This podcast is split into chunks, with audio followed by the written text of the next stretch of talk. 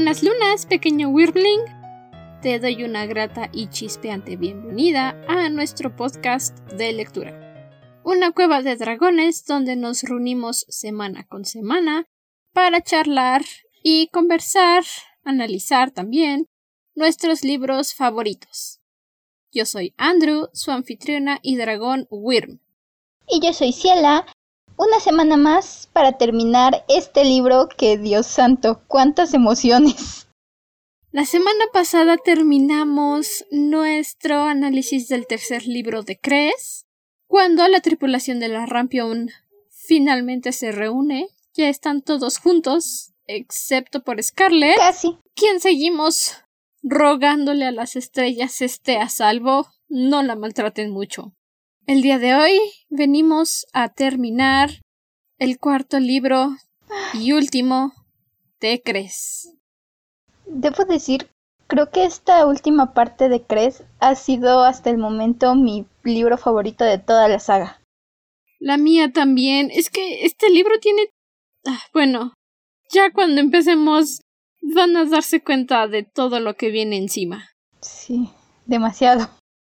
Este es un amable recordatorio de que nuestro podcast no es libre de spoilers.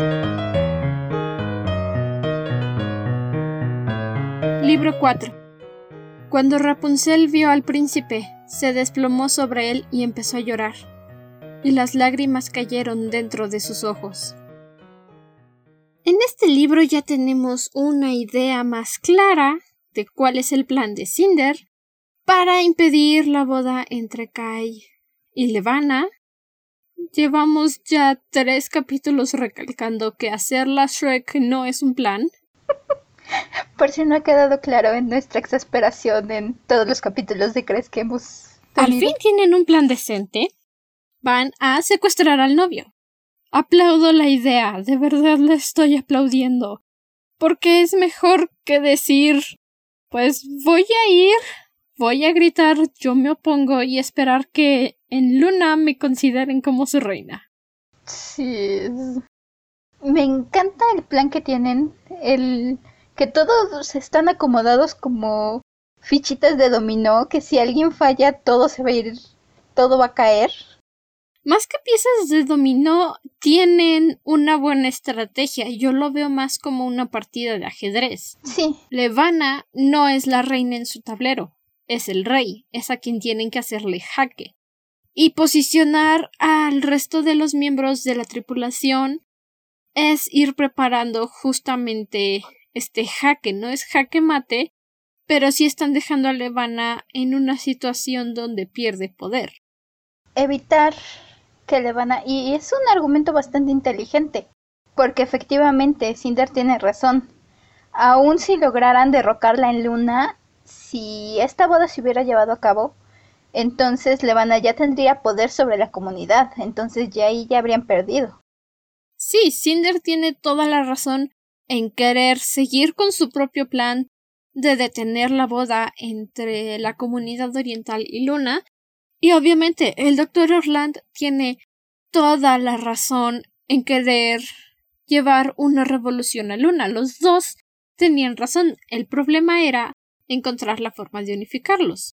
Y esto fue lo primero que pensó Cinder. Si nos robamos al novio, si logramos convencerlo de hacer la boda en Luna, tal vez nos podamos colar ahí, justo como los androides que contrataron para espiar a los lunares en la boda. El doctor Erland dijo ¿Sabe qué, señorita Lynn? En realidad eso no es una mala idea. Hagámoslo. No con esas palabras. Pero dijo eso. Sí, básicamente.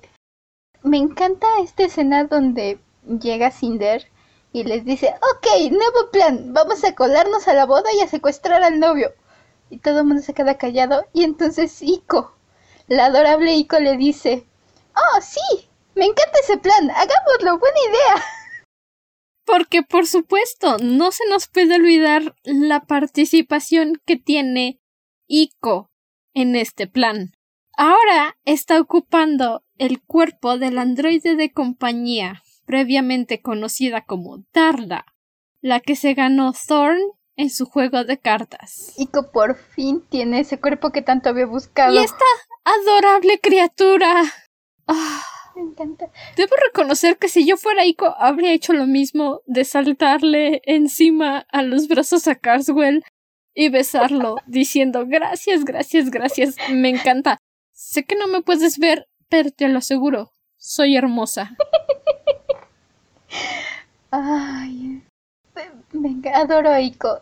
Adoro el hecho de que crees que está como dudosa de los eh, tripulantes de la Rampion. No puede evitar a- adorar a Ico también. No puede, Ico no puede Le toma como 30 segundos. Sí, Y sobre todo porque crees tiene que hacerse pasar por Bristol Darren, quien ya habíamos mencionado, se opuso a ir a la boda como una protesta pacífica, en la cual expresa que no está de acuerdo con este matrimonio. El plan para que Cres y Wolf, que van a hacerse pasar por este matrimonio, entren a la boda, es robarle las invitaciones a Adre y Pearl. Aguántame, Ciela. Ya vamos para allá. Ya te vi las intenciones. Ya vamos para allá. ¿Crees? Tiene que ir a comprarse un vestido. Obviamente no tiene ropa. Necesita un vestido elegante para la boda. Eiko, como la adorable criatura que todos sabemos que es, le da consejos para darle color a su carita pálida. Le dice, date golpecitos, muérdete los labios para que se inflamen un poquito y te den más color, pellízcate los pómulos y vas a quedar preciosa.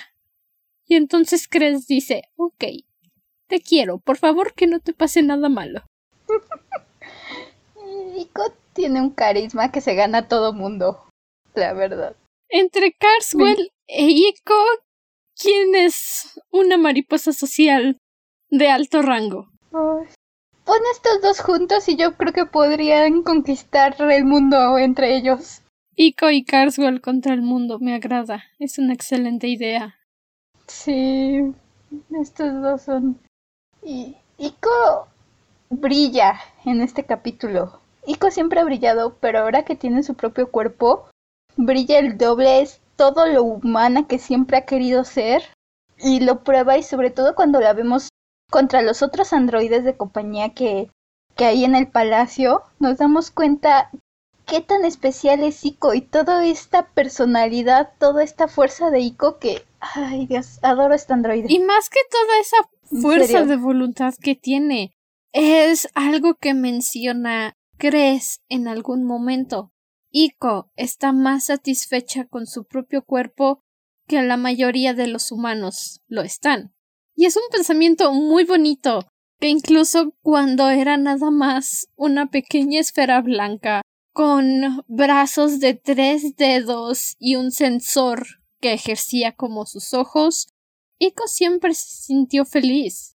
Se le olvidaba sus limitaciones, pero ella siempre fue feliz.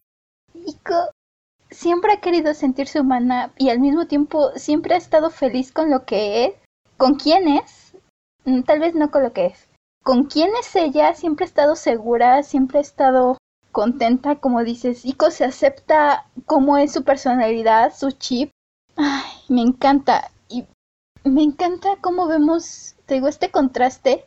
Los androides de compañía que contrata el palacio están programados para parecer humanos están configurados para parpadear cada cierto tiempo, para que respiren o se muevan de cierta forma que imite un ser humano. Iko tiene problemas para mezclarse porque es demasiado humana, no puede seguir estos patrones robóticos, le cuesta trabajo. Sin mencionar que el color de su cabello la hace resaltar y le da miedo que vayan a pensar que es un defecto de fábrica y la regresen para que limpien su chip. Entonces está convencida de que es de vida o muerte seguir los estándares esperados de un androide. Sí. Todo este momento de Ico infiltrándose en el palacio es fabuloso porque es cuando más nos damos cuenta de que es muy fácil olvidarse de que Ico no es una persona, es un androide porque es muy viva para ser solo un robot. Es Me encanta también el momento en el que le quita a uno de los androides la ropa, le dice que la siga. Y entonces se, se pone a darle la explicación, a decirle, lamento que tus programadores no tengan ni imaginación y que las cosas tengan que ser aquí y pudimos haber sido hermanas en otro momento. Ahora dame tu ropa. Pudimos haber sido amigas, pero no fue así, así que desnúdate, necesito tu ropa. Más este androide que Iko se lleva seguramente ni siquiera le importa. No me imagino. Pero todavía se detiene para darle, para justificar sus acciones. Es simplemente fabuloso como le dice, no eres tú, pero es que necesito ocupar tu lugar porque verás, tengo una misión, entonces no lo tomes a personal, no es por ti, de verdad. Así que dame tu ropa. Por favor. Y el androide be like. Seguir órdenes. Quitarme ropa. Lo más... Ico es tan humana que ni siquiera es extraño tenerla dándole órdenes a todos estos androides. Estoy segura de que si algún programador hubiera pensado en un momento que un androide podía ordenarle o darle instrucciones a otros androides, hubieran puesto alguna configuración para evitarlo, pero es tan fuera de la raya, tan extraña la idea de que un androide tenga esta voluntad de decir, ah, haz esto, te voy a activar, sal y grita. Es... Ico es tan humana. Ico simplemente no sigue patrones. Y mientras la pequeña Ico está tratando de colarse a la boda, Cres y Wolf están camino al palacio.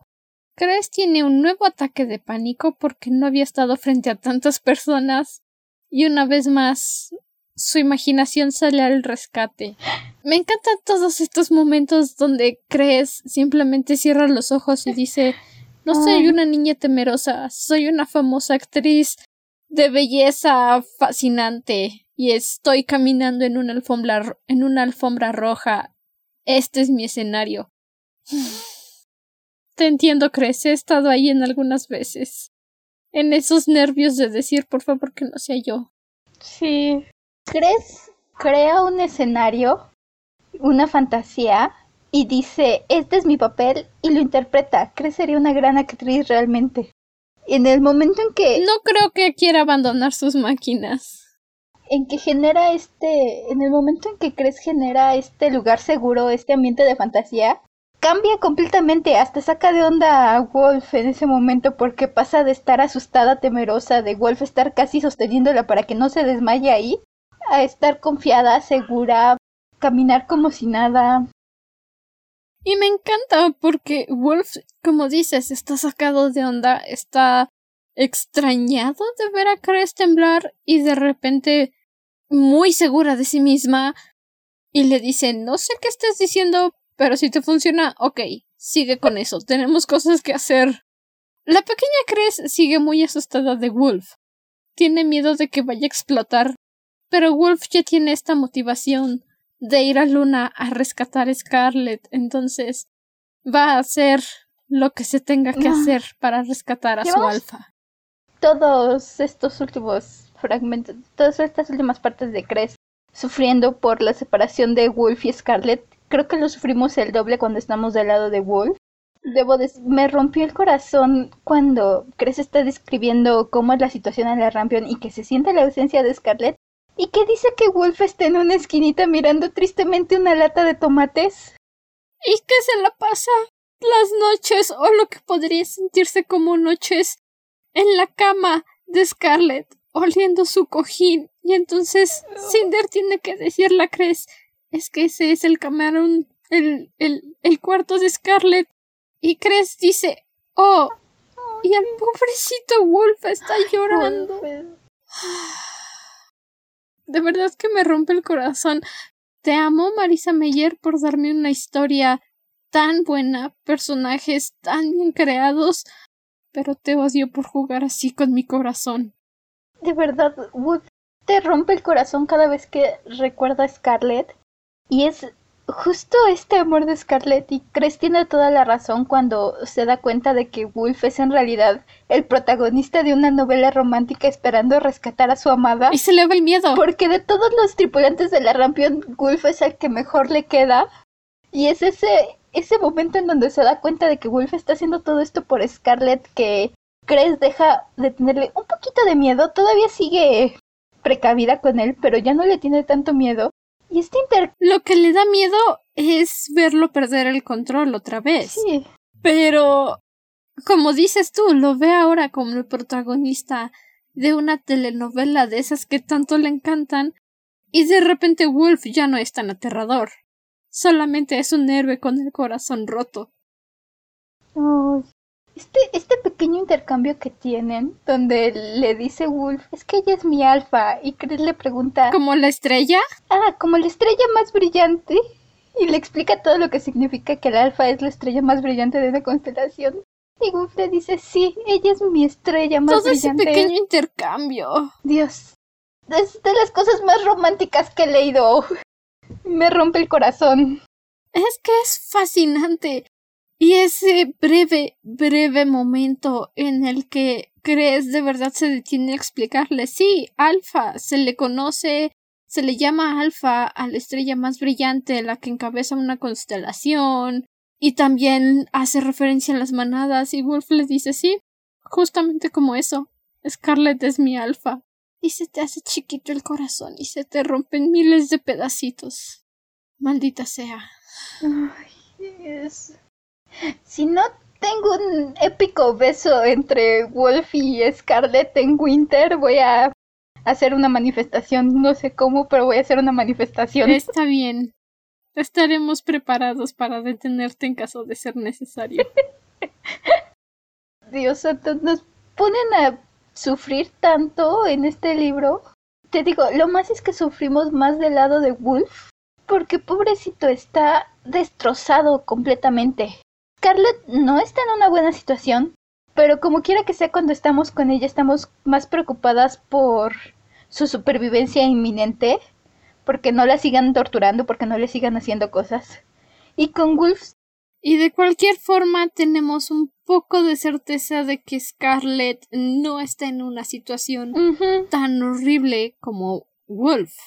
Al menos ahora tenemos una pequeña esperanza de que Scarlett esté libre de cualquier La van a tratar mejor, esperemos. No la van a estar jugando como este niño horrible. No la van a usar de conejillo de indias para practicar bioelectricidad.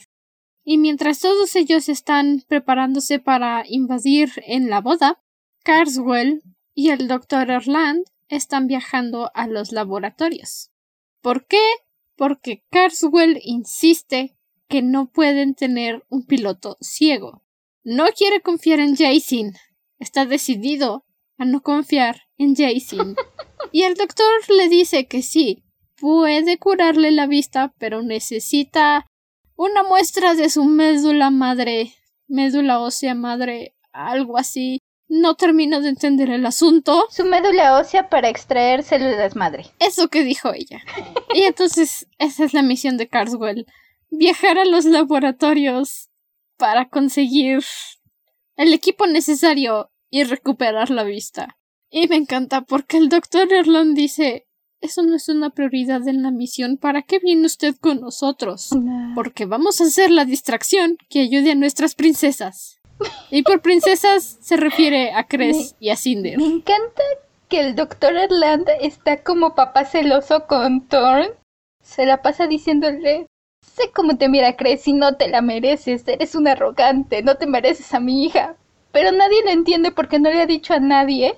Entonces solo se la pasa mandándole comentarios vagos y ácidos a Thorn y Thorn mientras tanto está como, ah, sí viejito, lo que usted diga. ¿Me va a revolver mis ojos? Ya lo sé. El doctor le dice incluso en un momento, agradezco que la hayas salvado en el desierto. Agradezco que hayas salvado su vida en el satélite, pero aún así no te la mereces y no lo acepto. Y Carswell está tipo. ¿Aún estamos hablando de la operación que va a curar mis ojos? Si no es así, Cinder, ¿es seguro que el viejo venga con nosotros? Parece estar un poco. Creo que no tiene los cables bien conectados. La. está estas conversaciones sarcásticas que tenemos entre varios personajes, cómo me encantan, cómo le dan vida al libro. Igual cuando el doctor Erland está checando los ojos de Thorn y Thorn le dice, ¿y si mejor me pone ojos cyborgs? Es más fácil, ¿no? Y quiero rayos X. Y el doctor le dice, oh, sí, definitivamente eso es mucho más sencillo. ¿En serio? No. Y me encanta porque todavía le dice, uy, quiero unos de esos ojos que cambian de color. ¿Ha visto todas las cosas que puede hacer Cinder? Tiene una televisión, tiene internet. ¿Puedo tener unos ojos así? Pero que cambien de color con mis emociones, ¿sabe? Ah, se vería genial. Y el doctor, no. Es un niño, no podemos negarlo. Carswell es un niño que quiere un juguete nuevo. Definitivamente. Todas, todas estas pequeñas misiones, todas estas parejas que se crearon para llevar a cabo este plan son increíbles. Entre Cinder e Ico, Cress y Wolf, el Dr. Erland y Thorn, todas son increíbles, te tienen al borde y tienen una química tan increíble, aun cuando son personajes que en algunos casos se acaban de conocer y que apenas se están conociendo, tienen tanta química. Todos los tripulantes de la Rampion, todos los personajes tienen una personalidad tan definida que lo único que necesita Marisa Meyer es ponerlos todos juntos dentro de este gran plan y ellos solos cobran vida. Es que esa es la verdadera magia detrás de una historia bien hecha. No necesitas tener personajes que hagan cosas increíbles todo el tiempo. Necesitas un personaje que tú sientas que es real, que está vivo, y él solo vive la historia, él solo empieza a interactuar con los demás personajes que has creado. Y eso es algo muy difícil de hacer. Lo he visto muy pocas veces en los libros. No cualquiera puede decir este es mi personaje, lo pone en el papel y empieza a contarte la historia que él está viviendo. La mayoría de los escritores escriben, no te cuentan lo que alguien más está viviendo. Y eso es lo que a mí más me encanta de Marisa Meyer. Tiene esa facilidad de decirte, hicieron esto, vivieron esto, pasó esto. No te dice y entonces ellos no. Deja que sus personajes solos cuenten una historia. Increíble, la verdad. Esta mujer tiene tanto talento. Como dices, es tan difícil tener personajes tan bien definidos, tan bien redondeados, que lo único que necesita es dejarlos que lleven la historia. Todos ellos nos encariñamos con ellos, todos ellos tienen personalidades muy diferentes, motivaciones diferentes y se sienten tan vivos. Los diálogos se sienten tan naturales, tan reales, cosas que uno diría o que crees que el personaje diría. En ningún momento sientes, ah, el autor está haciendo que el personaje diga esto. Todo momento es, el personaje está haciendo eso. O está forzando esta relación entre los personajes. Exacto. Ninguna, ninguna relación se ha sentido forzada en toda la saga y sobre todo entre los tripulantes de la Rampion, todos tienen una química tan increíble, una manera de relacionarse con los demás, incluso Jason siendo amargado y molesto, y su manera de relacionarse es simplemente sentarse a gruñir en una esquina, o rodear los ojos y decirles, ajá, sí, claro. Uy, sí. Entonces. Se ve realmente creíble. No. Pero es que Jason todavía no tiene idea de lo que está pasando. Nadie le ha dicho nada. Y más adelante tenemos esa amarga sensación de hmm, qué bueno que nunca te dijeron nada. Jason. Pero incluso él, con toda su amargura, entra perfectamente en nuestra relación con los miembros de la Rampion, no porque esté forzado, no porque simplemente cayó, sino porque se lleva con ellos siendo él. Es cínico, es grosero, se burla de todos y así es como ellos dicen, pues ya que te respondo igual. Ay, en serio que son increíbles todos estos personajes. Eso hace que lo que sucede en un futuro duela aún más, pero pero ya llegaremos a eso. No, no vamos a llegar, me lo voy a saltar a propósito. no lo quiero revivir otra vez. Ay, pero bueno. El plan definitivamente está muy bien hecho todos brillan a su manera, me encanta. que todos brillan, cada uno tiene su momento extraordinario para llegar a este gran encuentro entre Kai y Cinder que venimos esperando desde el final de Cinder. Y Dios, cómo valió la pena, concuerdo con Nico, nada más faltaban unas palomitas. Unas palmolitas para ver todo este espectáculo. Porque antes de tener esta última confrontación, lo digo entre comillas porque no es ninguna confrontación, Cinder tuvo que hacer el viaje más difícil de todos. Ir Ah, a los departamentos Phoenix por las invitaciones de Adri y Pearl. Como ya no tiene su chip de identificación, necesitó esperarse a que alguien más entrara al edificio para colarse detrás de él y usando el encanto fingir ser una encargada del palacio que iba a asegurarse de que hubieran recibido las invitaciones correctas. Mm.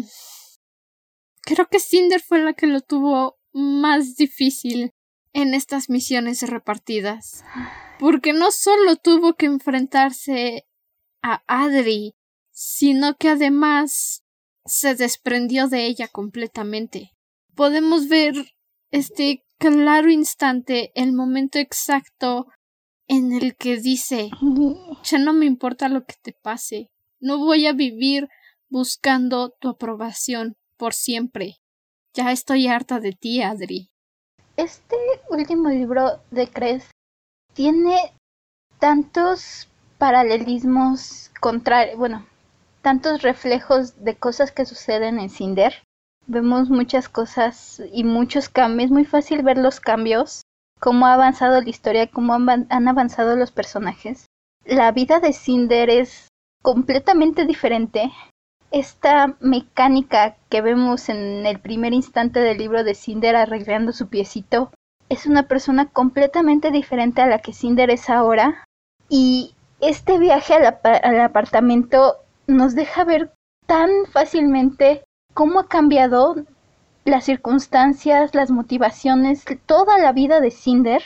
Cómo pasó de esta mecánica solitaria que solo tenía a Iko y a Peony y que incluso al final del libro de Cinder está tan sola, pierde a Peony, pierde a Iko y ahora se siente tan extraña regresar a los apartamentos después de estar acostumbrada a estar en la Rampion llena de tantos amigos, aliados, tanta gente que la apoya, gente que que la ama de verdad y que jamás en la vida le daría un comentario o una mirada como las que estaba acostumbrada que le dieran Pearl y Adri. Gente que la ama. Es un último encuentro con lo que queda de su familia y oh, este momento donde ve la urna de Peony, que es lo que de verdad le cuesta desprenderse de la familia Lin. El hecho de que disfrazada, fingiendo ser alguien que no es y simplemente tocando un poco la urna es lo más cerca que va a estar de ver la tumba de su hermana. Este capítulo me rompió. Este capítulo nos rompe a todos, porque también tenemos esa muestra en la que, como dices, mientras está tocando la urna de Peony, mientras está sufriendo, realmente sufriendo por su pérdida, Adri se une a su dolor, sin saber que es Cinder. Y esto es algo tan duro de ver, porque sabemos que si Adri pudiera ver debajo del encanto, ni siquiera le permitiría tocar la urna. Y solamente porque no tiene idea de quién es la persona que está enfrente de ella, no le dice nada, se abre con ella y le dice Era mi hija más pequeña. Era mi pequeñita y se nos fue, la perdimos. Y no puedo hacer nada más que llorar por su pérdida. Y en este momento Cinder abusa de del don lunar. Es la primera vez que la vemos abusar del don. Y es para preguntarle a Adri ¿No tenía usted otra hija? Levana es el malo en esta historia. Pero Adri es la bruja. Y no hay nadie que me haga cambiar de opinión. Ay, concuerdo. Este momento, Cinder ya se va, ya tiene las invitaciones y saca tanto dolor que tuvo ahí metido por años. Es como tú dices, la primera vez que abusa del don, la primera vez que lo utiliza de una forma maliciosa que lo hace con la intención de verdad de lastimar sin ninguna provocación realmente, sin ninguna necesidad. Todas las veces que le hemos visto usar el don, aunque ella se sienta culpable, están en momentos de vida o muerte, están en momentos de necesidad. Y aquí no, aquí es Cinder provocando una sensación enorme de culpa en Adri para desquitarse de todo el dolor que Adri le ha causado en la vida. Y se entiende. Sabemos que está mal, pero como lectores lo entendemos. Hemos recorrido este camino con Cinder y hemos visto cómo ha sido su vida familiar y creo que es hasta cierta forma un cierre para Cinder, como tú dices, de desprenderse de Adri, de dejar atrás, darle un último momento a esta huérfana cyborg indefensa criada con casi literal Adri dice que era una que ella sí la veía como una criada y simplemente decir esta fui y desprenderse un poco de todo es para tomar el papel que ahora tiene como lunar, princesa, la mujer, la mecánica tan fuerte que hemos conocido y con la que nos hemos encariñado. Y al mismo tiempo trae uno de los miedos más grandes de Cinder, que es el volverse Levana, el conocimiento de que acaba de usar su don de una forma en que Levana haría, que siendo un poco justas, si esta fuera Levana, Adri y Pearl no hubieran salido con vida, pero ese es otro punto. Cinder solamente quería un poco de confirmación. Nosotros como lectores tenemos esa perspectiva de odio injustificado de Adri. Pero Cinder hasta este punto todavía podía haber tenido un poco de esperanza de su parte. Una mínima esperanza en la que decía ok, a lo mejor era porque llegué de la nada a su casa, a lo mejor fue por razones que yo no podía controlar, y abusar del don de esta forma, de aumentar el dolor que Adri está sintiendo por Peony y forzarla a decirle si realmente no sintió lástima por ella, si para Adri Cinder solamente fue una máquina que llegó a su casa, es todo lo que Cinder necesitaba para despegarse, para ser libre, porque Adri jamás la vio como un miembro de su hogar, jamás la vio como una pequeña niña indefensa, que acababa de sufrir una horrible operación, la operación que le hizo Cyborg. Para Adri, Cinder siempre fue alguien externo, alguien que llegó sin invitación, un enemigo que no necesitaba. Así es como Adri siempre sintió a Cinder. Y en este momento ella lo acepta y dice bien, jamás voy a ser suficiente para ti, jamás voy a ser un humano. Tú nunca vas a verme como mis amigos, como mi tripulación en la Rampion me ve. Y eso está bien, porque yo ya no necesito nada más de ti. Y ese pensamiento de abusé del don solamente para obtener algo que yo quería la enferma. Adri da con todos estos sentimientos de culpa es ese momento, como tú dices, ese momento donde Cinder se da cuenta de que Adri jamás lo hubiera aceptado es un golpe porque tenemos a Adri, Cinder la hace sentir como mencionabas, aumenta todo este dolor por Peony, la hace sentir todo lo culpable que, que puede y entonces, bajo el dando lunar de Cinder, Adri le dice, es que era tan pequeña y tal vez nunca la comprendimos y empieza a decir, te empieza a dar cierta esperanza y entonces lo rompe todo con unas pocas palabras con un si tan solo hubiera sido normal. Ah, Adri jamás en la vida, jamás en la vida va a aceptar a Cinder. Es ahí cuando todos nos damos cuenta de que Adri no tiene corazón. El simple hecho de que Cinder tuviera cables la condenó para siempre, no importa cómo hubiera sido la dinámica, que Peony no hubiera muerto, que Garán no hubiera muerto. Solo por el simple hecho de que tuvo un accidente de que sufrió y alguien decidió que convertirla en cyborg iba a salvarle la vida, Adri decidió que jamás iba a aceptar a Cinder. Jamás.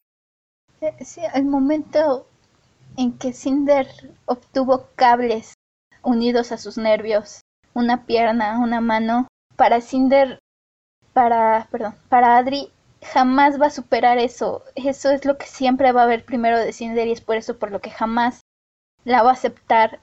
Y no importa cuánto le haga sentir Cinder, no importa lo que le haga, no importa cómo la manipule, Adri siempre va a ver los cables y jamás la va a aceptar por ellos. Ah, me rompe el corazón por Cinder y te deja ver como tú dices tan claramente a Adri que su personaje y el hecho de que efectivamente no importa la situación, Cinder jamás le iban a abrir un lugar en la familia. Al menos no Adri, al menos no Pearl. Peony lo hizo durante un tiempo, pero tristemente Peony ya no está con nosotros. Y justamente después de esto, cuando Cinder ya tiene las invitaciones y se está marchando, ve su reflejo en el espejo del elevador. Los espejos muestran la verdad. No te puedes autoencantar mientras te ves en un espejo. Y tiene este golpe de culpa otra vez, en el que dice me comporté como lo habrían hecho los taumaturgos de Levana. Hice lo que Levana hubiera hecho. Y sí, tiene la culpa, se siente mal, pero al mismo tiempo acepta que fue necesario para que ella misma pudiera liberarse de su madrastra. Este, este era un encuentro y un enfrentamiento que Cinder necesitaba. Mientras realmente cuando se separa de Adrien no tuvo un cierre con ella, no tuvo un cierre con esta parte de su vida. Todo pasó demasiado rápido y en un momento era una cyborg, una mecánica, al momento siguiente era lunar y luego era la princesa perdida y nunca tuvo un momento de darle cierre, de ponerle un fin a esta etapa de su vida, a todo lo que vino antes de esta aventura. Y este es su cierre, este es su momento de dar vuelta a la página y decir, a partir de ahora, comienzo y voy para acá. Y como tú dices, desprenderse de Adri, desprenderse de todas esas ilusiones y decir, ok, es hora, esto ya no me detiene, es parte de lo que viví, pero ya no es quien soy. Y gracias a todo eso que sufrí, pude crecer y encontrar una verdadera familia en una nave en el espacio. Exacto.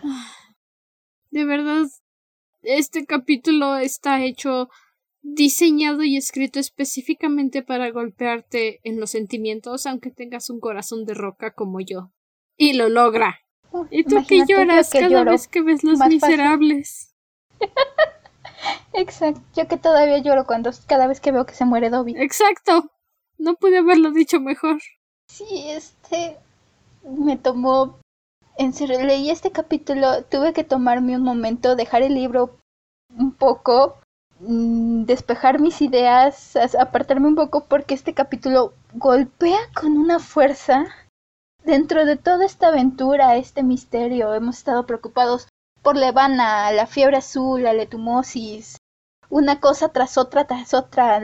Han traído nuestros personajes corriendo o hemos tenido momentos de risa, momentos de paz, momentos de acción, de miedo. Todo. Pero un momento con una fuerza emocional tan grande como este capítulo, un regreso a los sentimientos de soledad de la infancia y de crecer de Cinder tan fuerte que es Dios. Este capítulo de verdad te decía, este libro ha sido mi favorito de la saga hasta el momento. Esta parte 4 de Cres me ha encantado y este capítulo en especial me golpeó como pocos libros me han golpeado. Te entiendo. A mí también me afectó muchísimo. La primera vez que lo leí pasé tan rápido porque tenía tantas ansias que no lo registré completamente. Y ya después, cuando regresé a él, después de que acabé Cres, fue como un no puedo creer que me pase esto así nada más. No puedo creer que lo leí como si fuera cualquier otra cosa y seguí mi vida adelante. ¿Qué clase de monstruo soy? Uno muy feo. Es entendible. Tenemos, como decía, tantas cosas que están pasando en cuestión de la trama, de la historia, situación política, de todo lo que está pasando. La voz. Realmente en el gran esquema este es un momento muy chico, si lo vemos desde el punto de vista de la historia, desde el punto de vista de la trama, pero tan grande del punto de vista del desarrollo de Cinder como personaje, como persona y desde su desarrollo emocional. Es fuerte pero sutil en cuestión de la historia. Definitivamente algo que necesitamos para poder seguir adelante. Porque final feliz. Ah, no, espera, no. No es un final feliz. Pero final del libro. Cinder logra entrar al palacio gracias a la ayuda de Ico para secuestrar al emperador. Digo, robarse al novio. Se robó al novio. Todos sabemos que se lo robó, no fue secuestro. Eh, lo secuestró. Este momento, cuando Cressy Wolf logran infiltrarse en el cuarto de seguridad y desactivar todas las cámaras. Igual. Y Cress le dice a Wolf, ok, todo listo, podemos irnos. Y Wolf ya está empezando a apilar soldados inconscientes. Yo tengo la misma reacción que Cress todo el tiempo. ¿Te mantuviste ocupado, perrito? Sí. Mueve la colita. Eso es de ayuda para Cinder, obviamente. Desafortunadamente, Sibyl se da cuenta y ella misma va en busca de Cres porque sabe que Cres la va a llevar a Cinder. Les mentí, es final feliz. Desafortunadamente, casi, a final de cuentas, tenemos un enfrentamiento increíble. Todo este libro 4 ha sido un mar de emociones, de aventura, de la trama desde el encuentro de Cinder con Kai es tan incómodo, tan incómodo. No es incómodo, es gracioso, es fabuloso, todo lo que necesitábamos para aliviar el estrés. Kai está en su oficina, ¿ok? Está preparándose, está hablando con el señor de las decisiones sabias, conocido como Contorin, consejero real del emperador. Y de repente llega Tashmi Priya y le dice Su Majestad, ha habido un problema y se desmaya. Cinder aparece y le dice Hola, soy Cinder. Vengo a secuestrarte. Hello, Suko here. De hecho, y durante este breve momento de miradas incómodas, Cinder se da cuenta de que Kai, en su escritorio de emperador, de la comunidad oriental tiene un piecito, como un pisapapeles. Un piecito que pertenece a una cyborg que se llama Cinder. Y entonces Kai dice, no es lo que parece. Y Cinder dice, Iu, ¿guardaste mi pie? ¿Qué clase de raro eres? ¿Qué clase de lunático dirige este país? Guácala, es mi pie. Se me cayó ese pie. Así, pudo haber sido así la conversación y no me hubiera molestado. Porque Kai todavía dice no es evidencia. Ay es que y por qué no la tiene la policía en serio los dos. Porque es mi piso papel es nuevo no lo ves ay, todo este desde el momento en que Cinder entra y le dice ah va a estar bien y tal vez eh, solo va a tener náuseas y tal vez desactive tu androide y y dejé inconsciente la mitad de tu, de tu personal y deshabilité la seguridad. Y este, hola, ¿cómo estás? Hola. ¿Vienes conmigo? ¿Me extrañaste? y Eiko, lo mejor de todo es Ico en la parte de atrás. Ay, creo que me vendrían bien unas palomitas justo ahora. ¿No lo cree? Y Torin está como de no, no hay tiempo de palomitas. Oh, bueno, solo miraré. Todo este intercambio es fabuloso fabuloso y más porque Kai está duro y dale con que no, no voy, no voy, no voy y aquí me quedo. Tengo un país que dirigir. Y lo mejor de todo es la respuesta de Cinder. Esto es un secuestro. Sí sabes que no necesito tu permiso, ¿verdad, Kai? Ok. Ay, me, me encanta. Es, los dos están ninguno de los dos está muy seguro de qué decir o qué hacer. Es lógico, al punto y al mismo tiempo están tan felices de verse dentro de todo, porque se siente que están felices de verse con todo y que Kai le dice, estás loca, ¿qué demonios haces Esto aquí? es un secuestro, Kai. Y Cinder dice, hola, vengo por ti, te voy a secuestrar. De verdad, ese breve intercambio alivia toda la tensión que llevas acumulando en el libro y solo necesitas recordarla para quitarte la tensión de lo que viene adelante. Pero aquí, lo más divertido. Cinder le lanza su último dardo tranquilizante a Kai, se lo lleva en el hombro, no sé cómo se lo lleva antes de que llegue Wolf. De verdad no lo sé. Creo que es super fuerza mágica de androide. Lo agarran entre Ico y Cinder, me parece. Cada quien agarra un bracito y que se lo llevan. Me imagino que lo han de traer un poco arrastrando el pobre. No creo que la fuerza física de Ico sea suficiente. Sea, Ico es un androide. Bueno, no importa. Magia del cine. Se llevan a Kai. Cinder le quita el chip de identificación. Obviamente. Y mientras están cruzando la puerta, el señor de las decisiones, el que va a dirigir el país, si algo malo le sucede a Kai, por favor que no pase, le dice a Cinder. Tiene otro chip detrás de la oreja. ¡Oh! No tienes idea de lo feliz que me hizo, lo feliz que me hace todas las veces que llego a esta parte. Thorin le dice a Cinder, tiene un chip detrás de la oreja. Solo yo sé de su existencia. Lléveselo y por favor prométame que no va a lastimar al emperador. Él cree en usted. Bueno, ya, ya. Ya saben quién se llevó mi libro, ¿verdad? ¿Quién es mi personaje es- favorito? Thorin, obvio. Thorin. Siempre. Ay, es que es un golpe tras otro, tras otro, en diferentes niveles, en diferentes sentidos. En este momento, porque realmente Thorin decidiendo confiar en Cinder, más que decidir confiar en Cinder, es Thorin confiando en Kai. Es Thorin que sabe que Kai siempre ha creído en la princesa Selene. Creen los dos. Thorin que sabe que tuvo sentimientos por Cinder, que tuvo una conversación hace poco con él eh, para darse cuenta de que no era solo rebeldía o un enamoramiento adolescente lo que sentía por Cinder, que hablaron en el libro pasado acerca de los sentimientos de Kai, de, lo- de sus teorías, de lo que él quiere y de lo que él ve como emperador.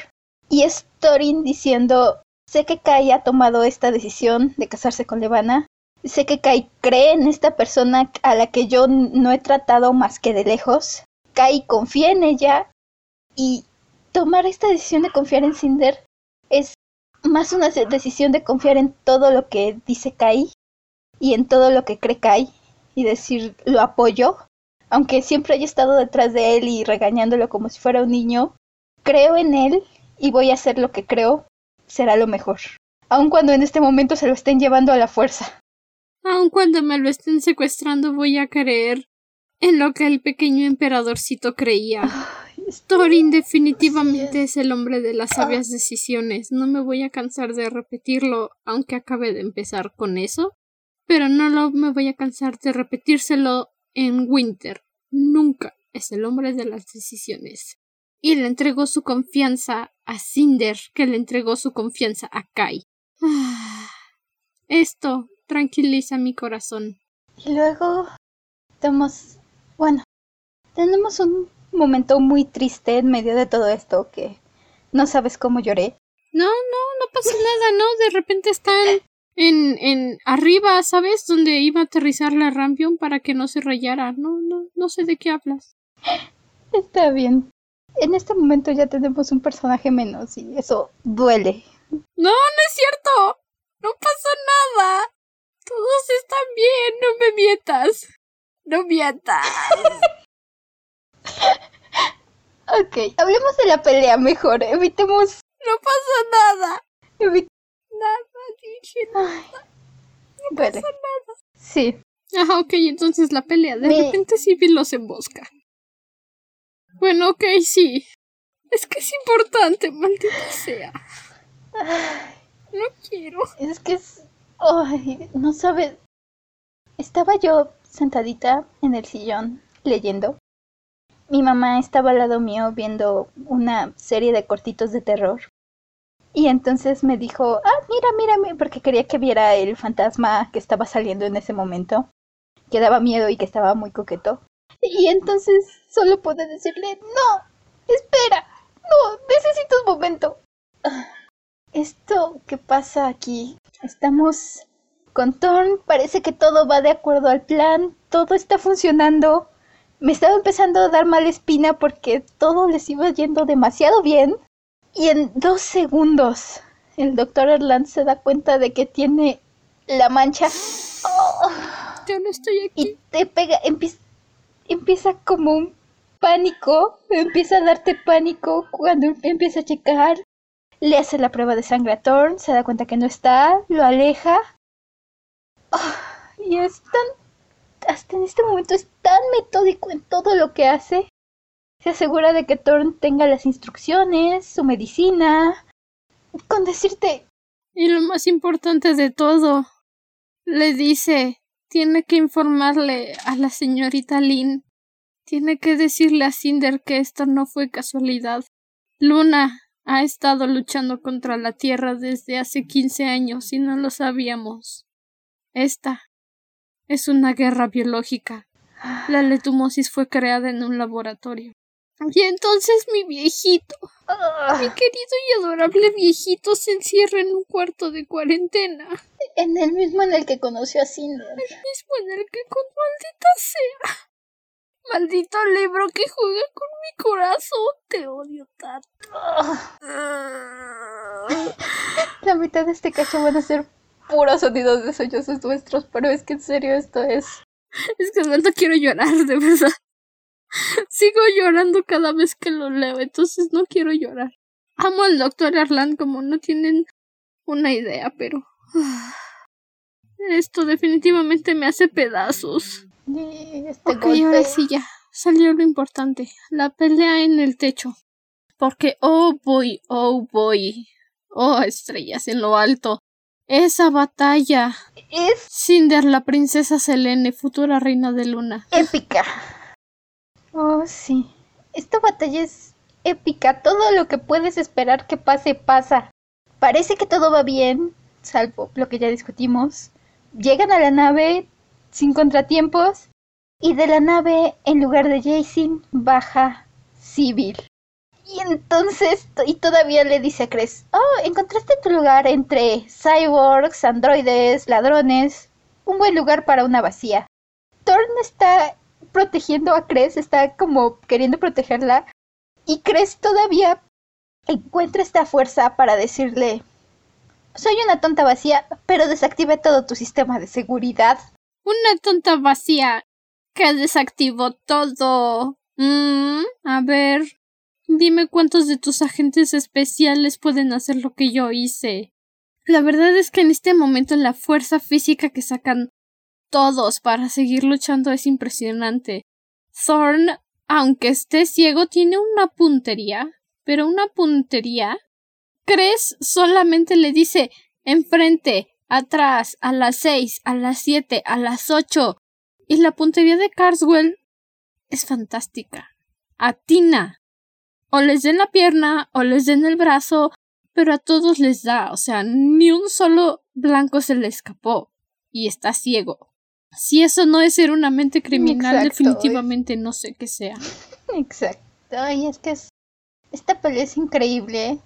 Luego, Civil toma control de Wolf y Wolf empieza a pelear con Cinder y entonces Cinder empieza a recordar su entrenamiento en este momento me costó trabajo recordar que solo el principio de este libro es cuando estábamos todos juntos bromeando en la rampión con Wolf y Cinder entrenando. En este momento cuando... Es solo en este principio del libro descubrimos que buscar las instrucciones de póker a mitad de una partida es trampa. y esta pelea, este momento en el que Cinder dice mi enemigo no es Wolf, es Civil. Si quito a Sibyl del camino, Wolf va a estar bien. Y es en este momento, en este instante, cuando toda su fuerza, como la princesa Selene, se muestra. Y en lugar de intentar recuperar el control de Wolf, ataca a Sibyl. Se mete en la mente de Sibyl hasta volverla loca. ¡Wow! Simplemente wow, la fuerza de Cinder para reponerse y salvar a su amigo, evitar que lo sigan manipulando es impresionante. Y luego manda a todos los guardias lunares que estaban ahí a arrojar sus armas por el techo y eso les da a ellos una oportunidad de escapar. Y todo, ay, en serio, necesito, esta pelea me encanta, es toda esta parte, todo este planta, esta pelea es, te tiene al borde y todavía tienes, todo está pasando, tienes a Cinder peleando con, con Wolf, concentrándose por controlar a Civil, tienes a Thorn haciendo equipo con Cres, apuntándole a los guardias, el bes, este beso, Dios, Thorn se da cuenta, se queda sin balas, le pregunta a Cres que le dé el estatus de la situación y Cres le dice, ah, ok, los guardias se levantaron, nos están apuntando, este, Civil está controlando a Wolf, Wolf Creo que Wolf está a punto de matar a Wolf. Wolf está a punto de arrancarle el cuello a, a Cinder, Wolf en medio de la pelea, Ico se mete, intenta pelear, la avienta, la desactiva, de momento le rompe su pobrecito cuerpo nuevo. Y entonces Thorn le dice, ok, bueno, este fue bueno mientras duró. Y la agarra y la besa, cumple su promesa de no dejarla morir sin ser besada. Más épico no puede ser, con su vestido roto, desgarrado y su traje de fiesta ondeando al viento. Carswell también es una reina del drama. Todos. Todos, en este libro son una reina del drama. El lado bueno, Sybil salta del techo, se muere y ellos tienen una oportunidad para escapar. Y ya que están volando en el espacio planeando su siguiente movimiento para entrar a Luna, Kai despierta, empieza a dar vueltas por la nave. Vea, ¿crees? en la sala de computadoras y le dice buenos días, su majestad, ¿necesita algo? ¿Crees? Y Kai dice, no, y se va. A Wolf en la enfermería, cosiéndose las heridas. Escupa el hilo que estaba sujetando y le dice buenos días, uh, majestesa, ¿necesita algo? Y Kai dice, no, no, no, no, no, no, no. Se cambia de cuarto, encuentra a Iko. No, no encuentra a Iko, encuentra a Carswell. Y Carswell está como, buenos días, principita, ¿necesitas algo? ¿Dónde puedo encontrar a Cinder? Oh, estaba por ahí atrás arreglando unas cosas. Y cuando va a ver a Cinder, Cinder está reparando a Iko. Y lo primero que dice Kai es, regrésame en este preciso momento, por favor, regrésame quiero estar de secuestrado, ya no me secuestres. Y Cinder dice, eh, no puedo hacer eso, no está en mi poder regresarte. me encanta la primera reacción de Kai. Ay, me...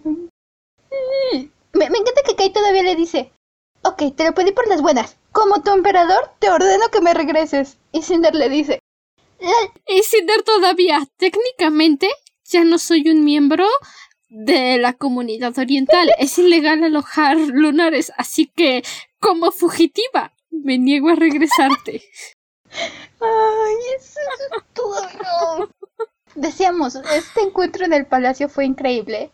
Y este plática la rampión aún más. Todavía tenemos a todo mundo de metiches asomados en la puerta. Ico escondida detrás de una caja porque no quiere que la vean, porque se le ven los cables. Y entonces Cinder así como, ¿nos pueden dar un poco de privacidad? Y crees, ah, sí, ven Ico.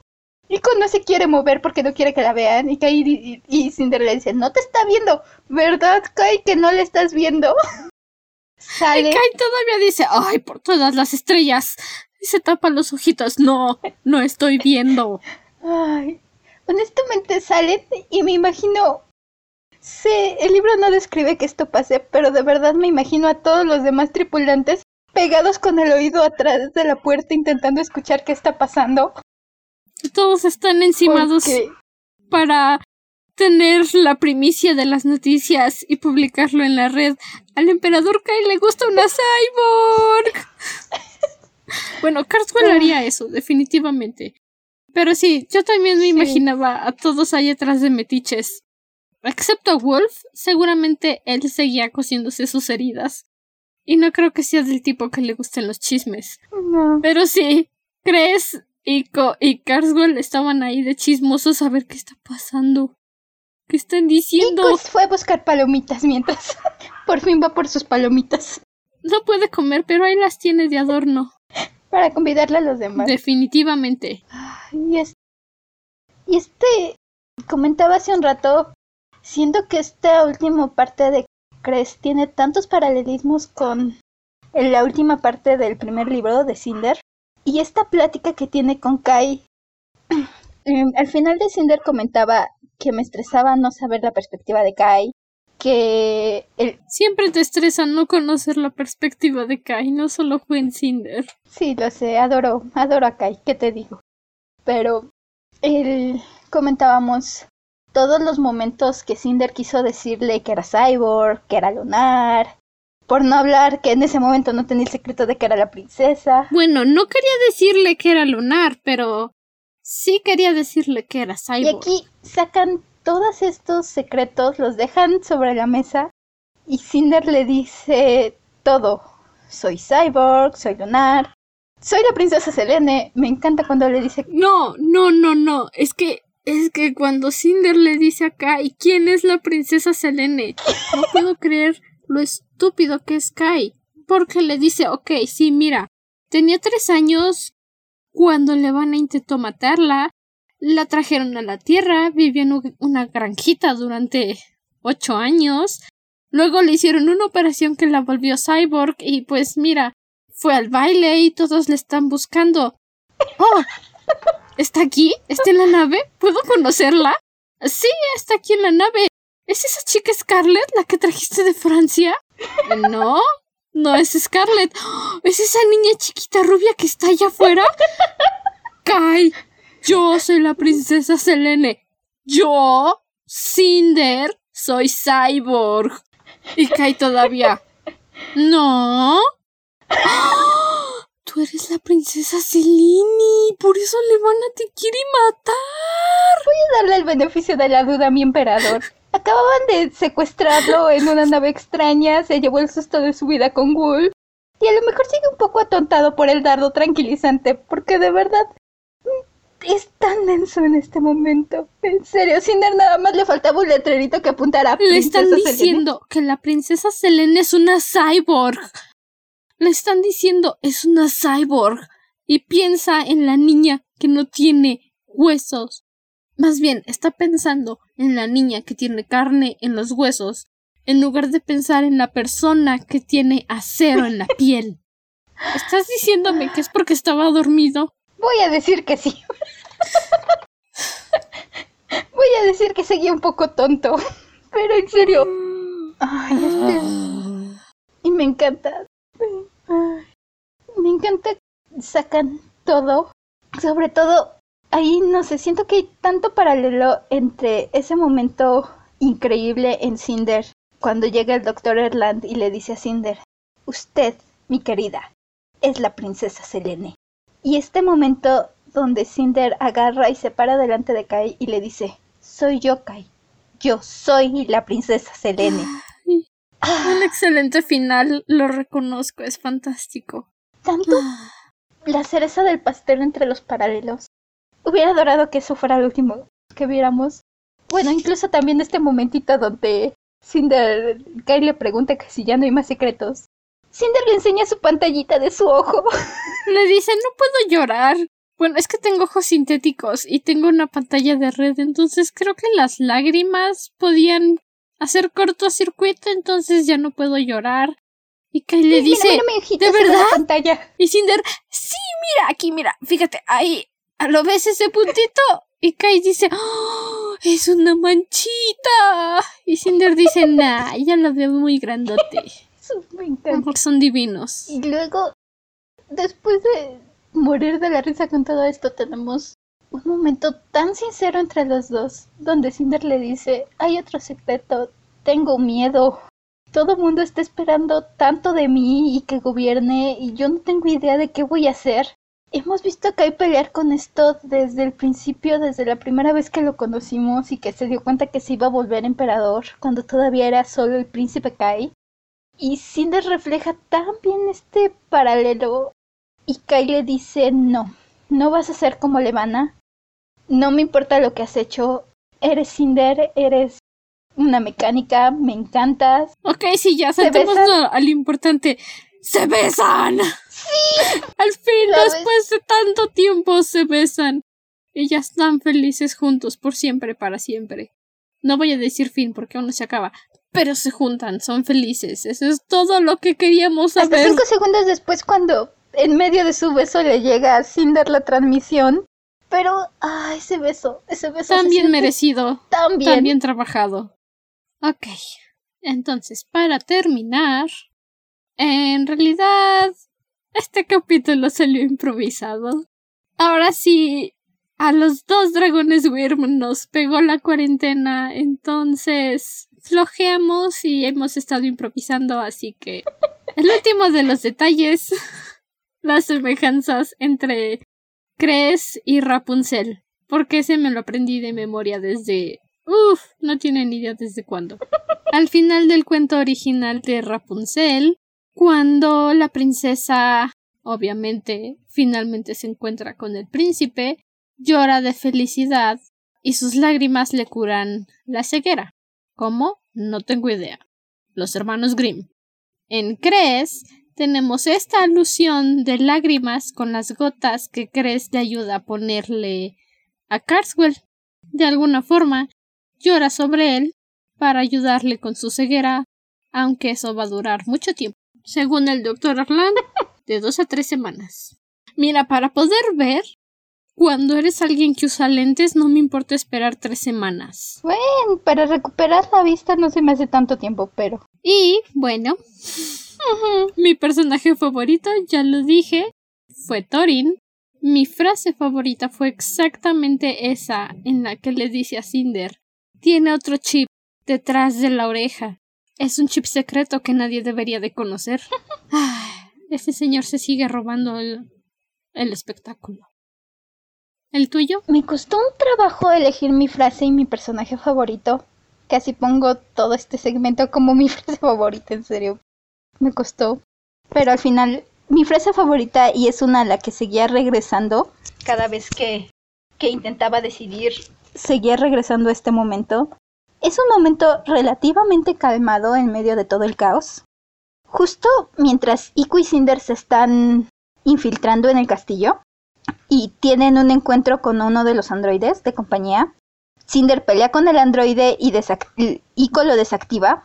Y tenemos este pequeño intercambio, me encanta.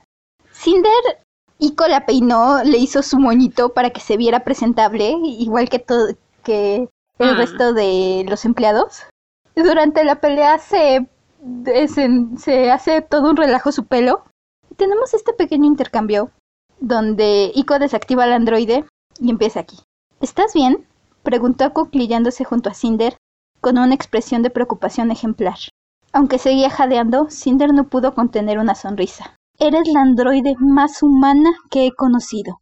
Ya sé, dijo Ico. Deslizó una mano debajo de Cinder y le ayudó a sentarse. Por cierto, Tienes el cabello hecho un desastre. De verdad, Cinder.